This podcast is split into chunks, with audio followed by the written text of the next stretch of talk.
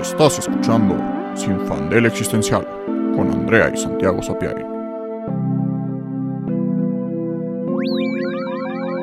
En el episodio de hoy, en la ciudad de la furia.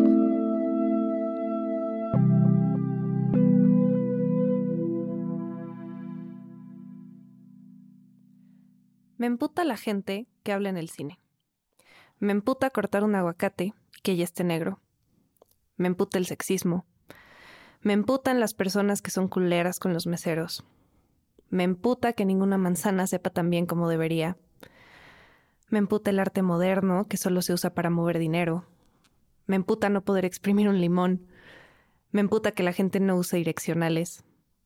Me emputan las personas que caminan lento y sin fijarse. Me emputa que me duela algo. Que alguien mueva mis cosas. El lag en los videojuegos. Que me echen las altas. Me emputa la gente racista que dice, no es por ser racista, pero... Me emputa comprar algo de comer y que no sepa tan rico como me lo imaginaba. Me emputa no ir a una fiesta y que luego me cuenten que estuvo increíble, pero me emputa más ir a una fiesta y haber preferido quedarme en mi cama. Me emputan los escritores sexistas que se escudan en que sus mamadas son arte. Me emputan los consultorios de los dentistas. Y sobre todas las cosas, me emputa que si yo me emputo... No es lo mismo a que si yo me emputo. Hola, yo soy Andrea. Y yo soy Santiago. Y en el episodio de hoy vamos a hablar de el empute. Todas las cosas que nos enojan, este, pues nos enojan. No, disculpen, no, no, no vamos a hablar de cosas que nos enojan, más bien vamos a hablar de justo el fenómeno de enojarnos, ¿no? Enojarnos es una emoción básica, ¿no? Es, es de las cinco oficiales de Intensamente. este, y todos sabemos que Intensamente es la referencia número uno para evaluar nuestras emociones. No, no es el DSM5, es Intensamente. Definitivamente. Pero bueno, sí. Este es de las, o sea, ya en serio de psicología es de las seis principales, ¿no? De las seis emociones de las cuales se derivan todas las, este, los sentimientos. Em, y siendo que el enojo es una un poco controversial, polémica, interesante en nuestra sociedad. Sí, porque no es lo mismo enojarte en todos los contextos. Todos nos hemos enojado por cosas diferentes. Y siempre hay como un, un, juicio sobre si te estás enojando de manera correcta o no. Como que se juzga si tu enojo es válido o no es válido. Y esto sucede con todas las emociones, pero nunca al nivel del enojo. O sea, cuando alguien está triste, pues está triste y ya. No hay como una escala tan clara de, ah, mira, esta persona está triste, pero su, tristeza no es válida, mejor, por favor, ya deja de llorar, ¿no? O está feliz, pero es por una pendejada, entonces voy a invalidar lo que está sintiendo. Y con el enojo sí, como que hay enojo que incluso si no lo estás dirigiendo hacia nadie, o sea, no es que te enojes y te agarres a madrazos con la gente, ¿verdad? Eso ya es otro tema, pero solo por expresar tu enojo muchas veces te dicen que estás mal, ¿no? Que eres una histérica o que estás exagerando o que por qué te enojas por cosas tan este banales o chiquitas, incluso creo que este tema de la generación de cristal, viene un poco de ahí de, ay, es que ya no aguantan nada. ¿Cómo se enojan de que les digamos que son unos putos? Y es como, güey, no sé por qué nos enojemos por eso, ¿verdad? Es una estupidez. No es como que ustedes se enojen por literalmente cualquier cosa que contradiga lo que ustedes piensan. Eh, pero la generación de cristal, por supuesto, somos nosotros porque expresamos nuestro enojo y no nos dejamos y no dejamos que abusen de nosotros y que nos usen de tapete. Este, creo que viene, viene muy de la mano con eso y que es como, no por enojarte eres frágil, no por enojarte eres débil, pero sí existe esta idea de que el enojo es algo que, que se puede juzgar, que se puede decir si es válido o no es válido y mucho de eso depende de cuál es tu identidad. Sí, sí, exacto. Al final siento que las emociones pues bueno, tenemos como un súper sesgo social hacia la felicidad, ¿no? Todos queremos ser felices y hay una industria que tienes que ser feliz. Las otras emociones siento que se dejan existir y maybe un poquito de lado, ¿no? Si estás triste, no es agradable y no es como que la gente se quiera acercar a alguien que está triste, pero te dejan ser triste en tu esquina. Y va, mientras no molestes a nadie, puedes llorar todo lo que quieras. Pero si estás enojado, es molesto para las otras personas y te te metes con las otras personas. Y entonces el enojo no es válido, siendo que desde que somos muy chicos. Yo personalmente era un niño muy, muy enojón, este, calificado por la sociedad. Este, luego me decían pitufo gruñón y que me enojaba de todo. Y, y sí, me enojaba de todo. Muchos, hay muchos videos familiares este, que podía presentar como evidencia de que cualquier cosita que, que no me pareciera me enojaba mucho. Justo me, me, no sé, hacían algo que no me gustaba y, y, hacía como un, justo un berrinche de enojo y, me enojaba mucho y, y, me frustraba y era así de, ah, me enojo. Y pues justo al final no, no nos gusta en la sociedad, pero el enojo es, uno, una parte natural de ser humano. Y número dos, a nivel social, el enojo siento que es súper, súper, súper importante. Creo que pues ya vamos a empezar denso porque salió el tema de la generación de cristal, pero particularmente en ese tema, siento que también, de nuevo, el capitalismo, pero al, al, capitalismo, a la sociedad, a la modernidad, no le conviene, bueno, en realidad a ningún poder regente le conviene que la sociedad se enoje, porque el enojo es el catalizador de la revolución y del cambio. O sea, al final, si no se hubieran enojado las sufragistas de que no tenían derecho a votar y que no eran ciudadanas, no hubieran hecho nada, porque, pues, ¿qué? Pues no se enojan. Y si no nos enojáramos hoy en día de que hay muchísimos feminicidios al día y de que vivimos en un México sumamente violento y machista y horrible hacia las mujeres, pues no saldríamos a, a marchar, pintar y, y, a buscar este cambio. Al final el enojo es el catalizador de todo esto y es lo que más le conviene al, justo digamos, al poder que sea, tener una retórica de que, ay, no, si te enojas, no estás bien. No, no, no. Si te enojas, ya no es válida tu opinión. Y ya si no eres enojas, racional. Ya no eres racional. Si te enojas, ya, bye. Y siento que, por un lado, si somos, pues justo siendo muy fríos, este, en muchos casos es mejor tener la mente fría a la hora de tomar decisiones importantes.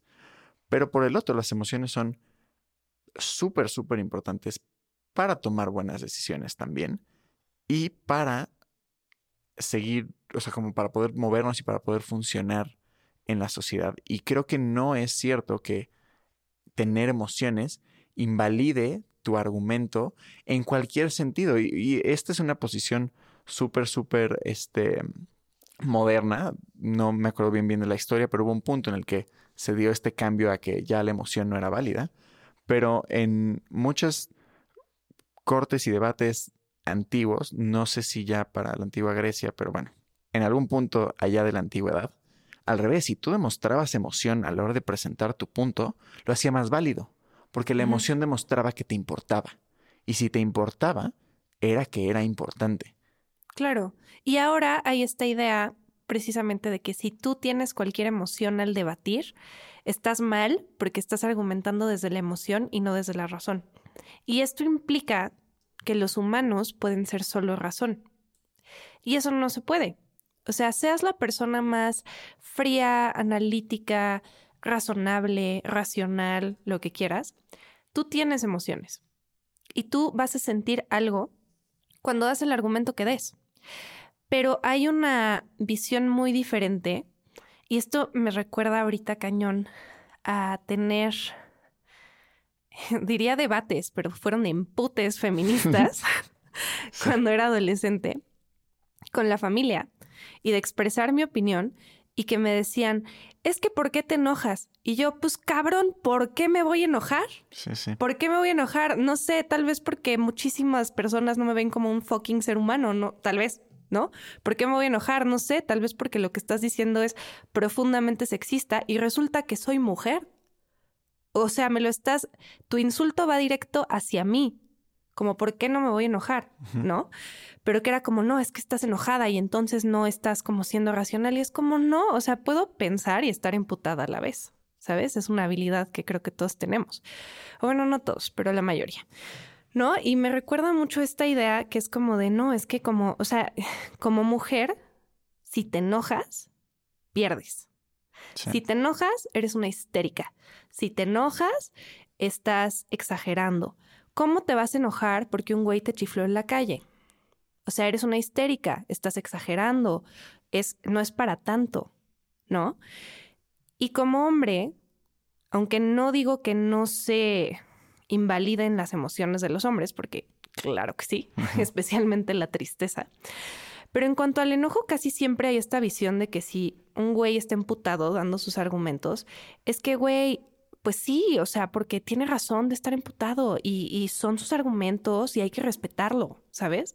Pero si es una mujer, es una histérica y estás loca y whatever. Sí. Entonces, el enojo creo que se maneja de formas diferentes y se usa precisamente para silenciar poblaciones que tienen razones para estar emputados.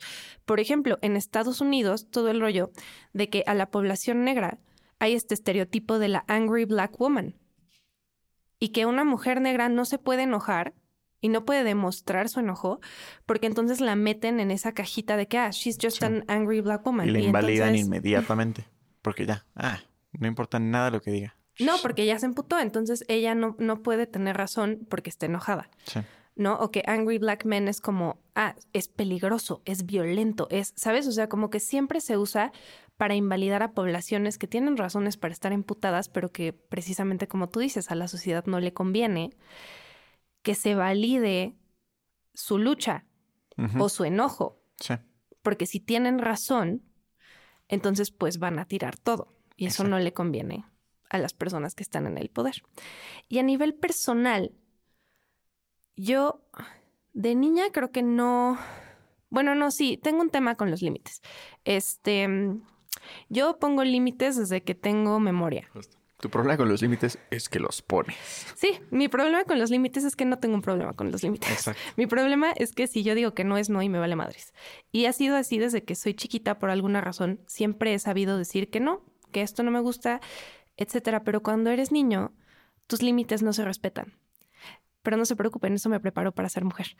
Este, pero no en serio, cuando eres niño, tus límites no se respetan porque los adultos por muchísimo tiempo han pensado que sus niños, ya sean sus hijos, sobrinos, nietos, el hijo de la amiga, lo que sea, son de su propiedad, porque son niños. Y como son niños, si ellos dicen que no, no vale, porque son niños, no saben lo que quieren, según esto, que está mal.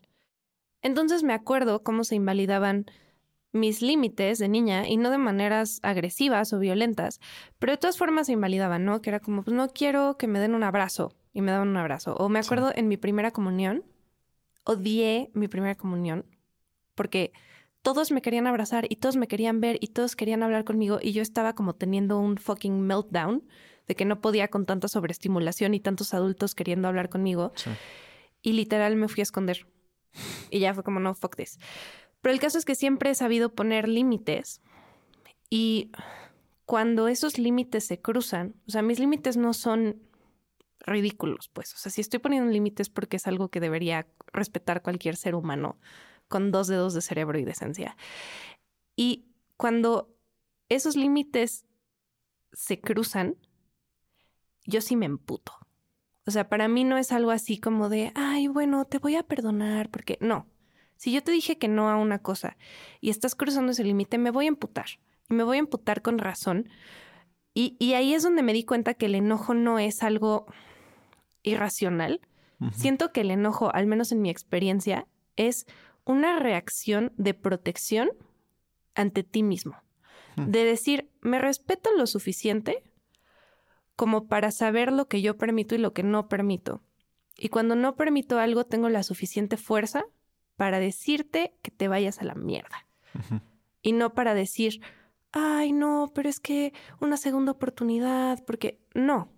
Y eso, y, y digo, estos son como con cosas fuertes, obviamente, no es como que por cualquier errorcito humano te vas a poner así, pero sí como que descubrí que mi enojo no es algo, no es algo malo y no es algo que quiera cambiar, sino que aprendí como a respetarlo y a decir, claro, si esto me está imputando es porque algo de lo que está haciendo esta persona me está lastimando Sí. y está cruzando límites que yo no estoy dispuesta a que nadie cruce. Está padre. Eso me gusta y creo que es sano. Creo que justo muchas, muchas personas necesitan eso, como estar en contacto con su enojo, aceptarlo, poder reconocerlo y poder, pues justo, ver qué les está diciendo y aceptarlo como parte de quienes son. Este, pero por otro lado, ya a nivel personal mío, yo no funcionó así.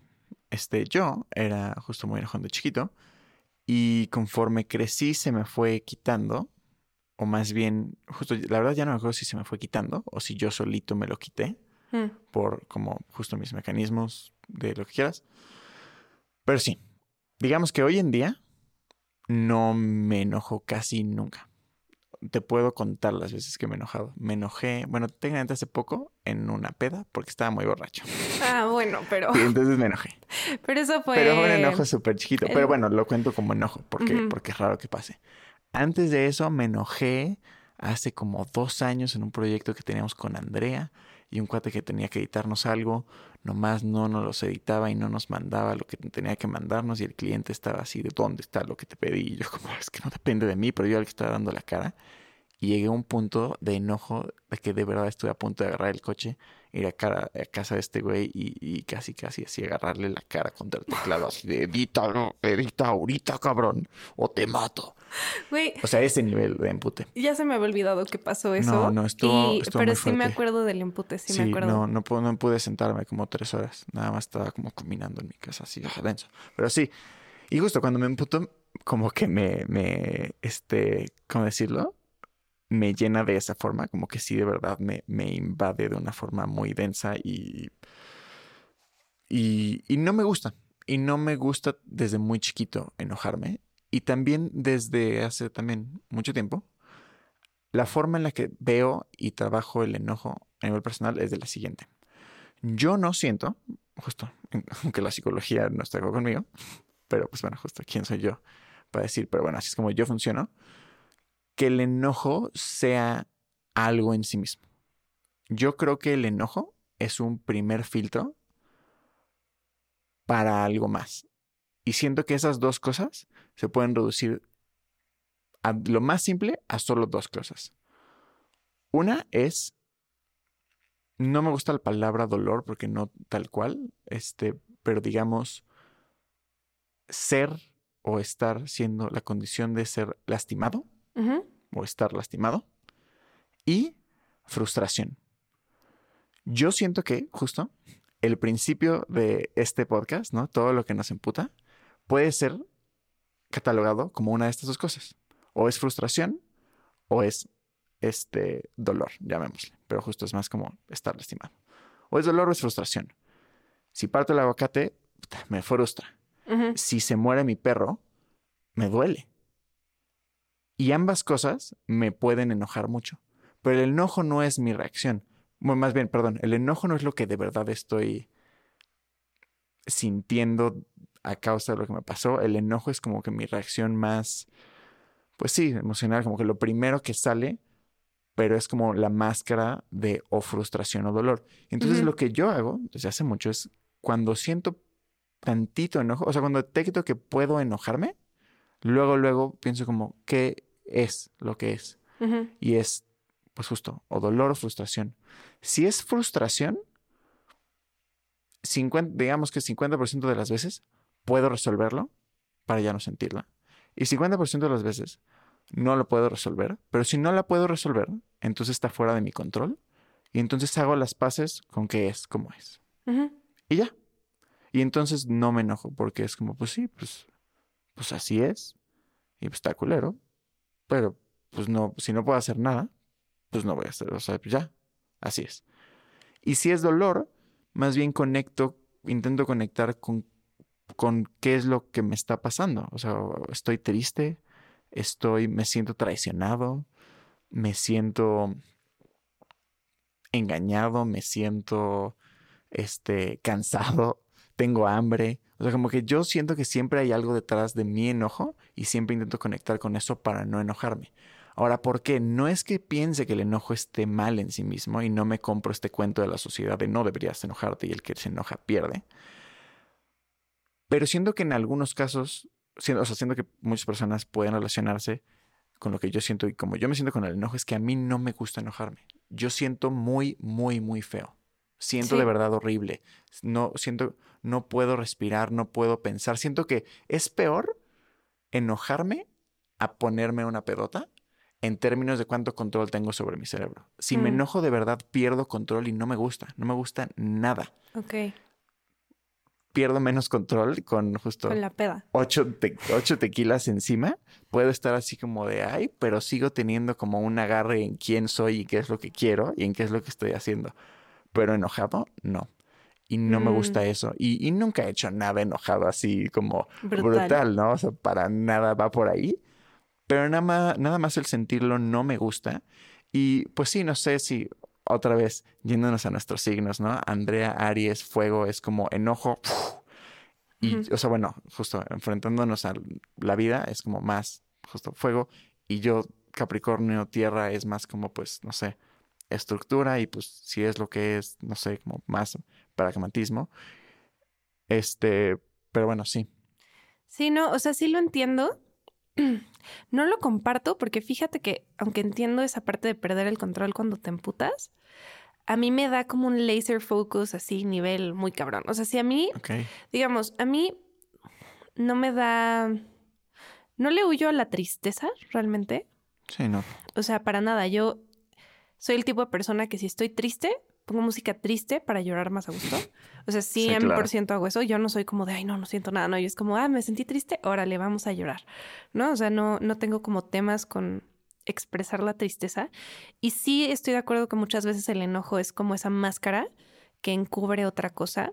Y cuando eso pasa, sí me gusta ver, pues, qué hay detrás. Como dices, me siento, no sé, traicionada, me siento abandonada, me siento, o sea, es como que sí es importante ver eso y no solo quedarte con el enojo cuando está haciendo la máscara de otra cosa, pero también yo sí creo que existe el enojo por el enojo en sí mismo, porque hay ciertas situaciones en las que creo que el enojo es la reacción adecuada.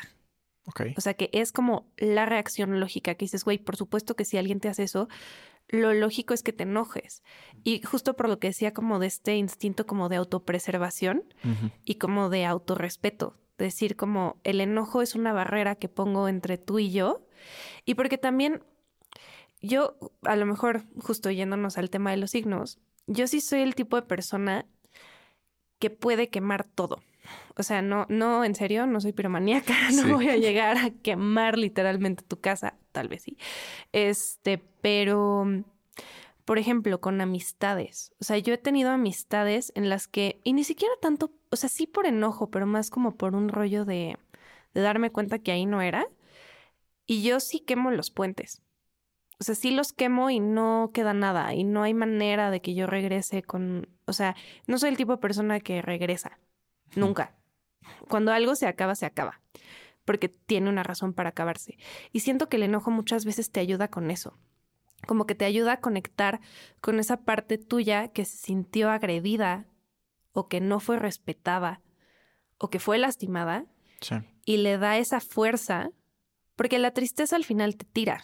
Sí. La tristeza claro. no te da fuerza, la tristeza te ayuda a lo mejor como a ser más introspectivo, a, ver por qué estás sintiendo lo que estás sintiendo y es súper válido y necesario, pero también siento que necesitas la fuerza del enojo para después levantarte y decirte nunca más. No solo la tristeza, sino esa, esa parte como de, pues sí, de fortaleza de decir, no, esto me emputa, esto, esto no está bien, esto es una injusticia. O sea, lo que decías, por ejemplo, de en las luchas sociales, el enojo es la llama que le da esa fuerza a los movimientos para decir es que esto no es justo, Sí. es que esto está mal. Y siento que a nivel personal también sirve un poco por ahí. O al menos en mi caso así ha sido. Y ahorita estoy leyendo un libro que se llama Las mujeres que corren con los lobos. Eh, lo recomiendo muchísimo. Y habla mucho también del enojo en las mujeres, como de un fuego ancestral, ¿no? De, de algo como heredado por nuestras ancestras, que te da precisamente esa fuerza para desvincularte y para decir esto no. Y también como de un lado un poco casi salvaje, Sí.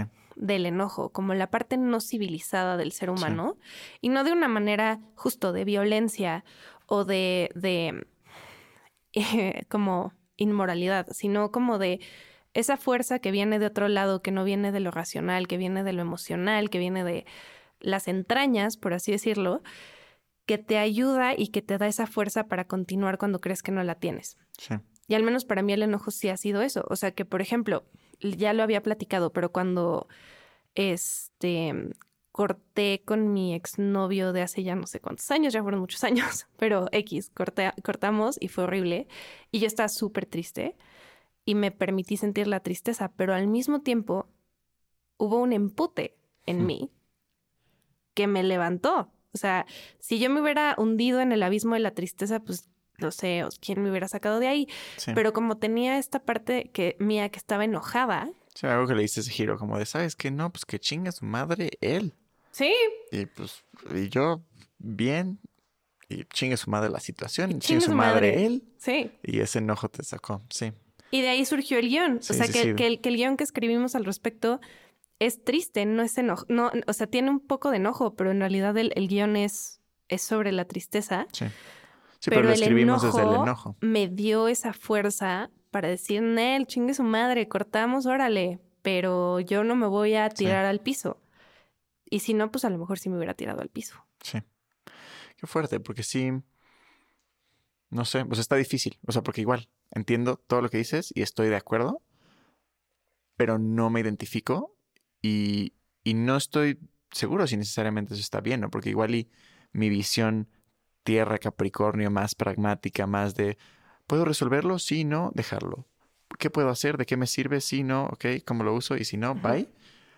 Pues es una posición que le sirve mucho más al opresor, ¿no? O sea, si, si pues justo, puedo decir, ay, bueno, pues si no puedo hacer nada, pues ya, no puedo hacer nada y se acabó.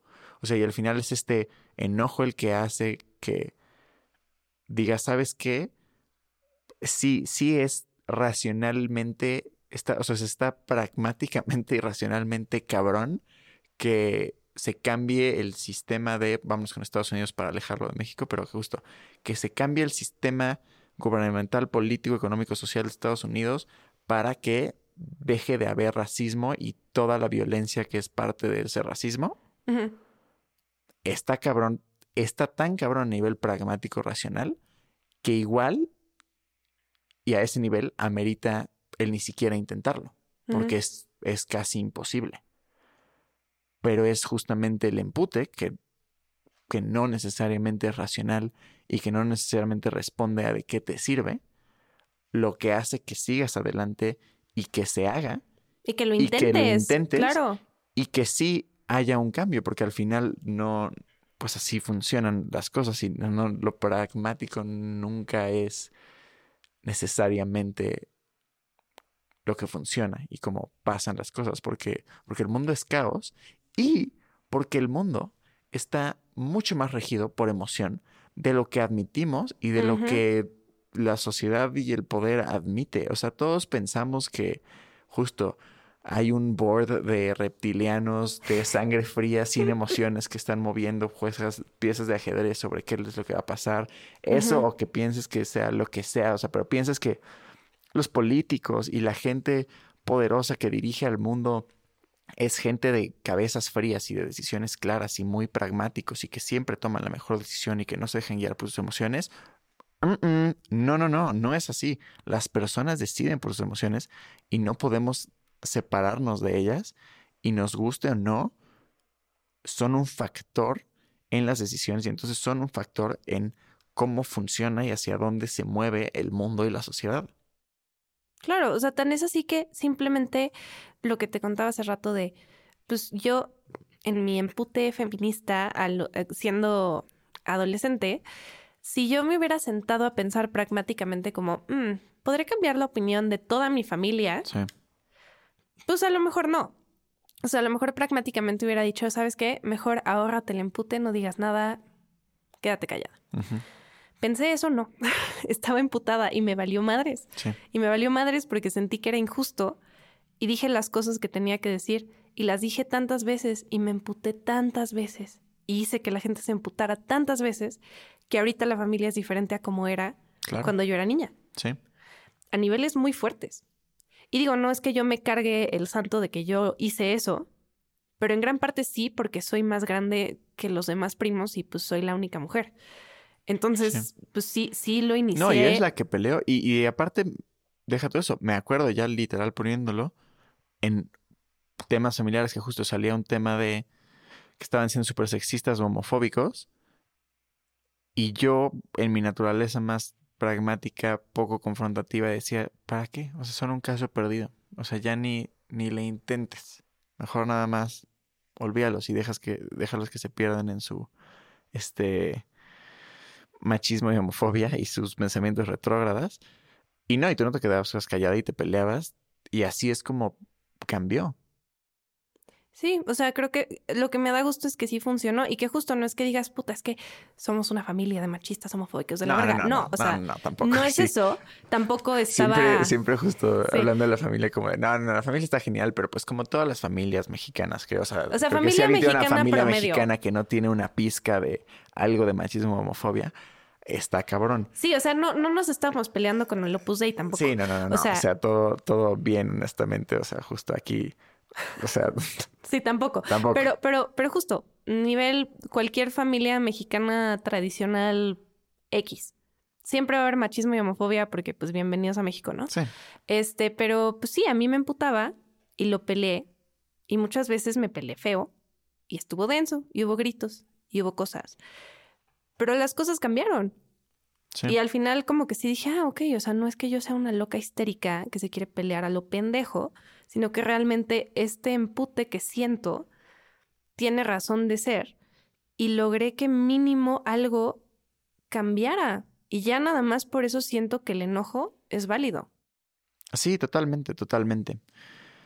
Pero también, regresando a mi lado y explorando un lado más, no sé, individual y como el otro lado de la moneda, está el enojo que ya, pues justo, te carcome o que es súper tóxico y esta gente que vive emperrada con la vida y que, y pues justo, ¿no? Y la cultura esta de la queja, ¿no? Viene mucho del enojo.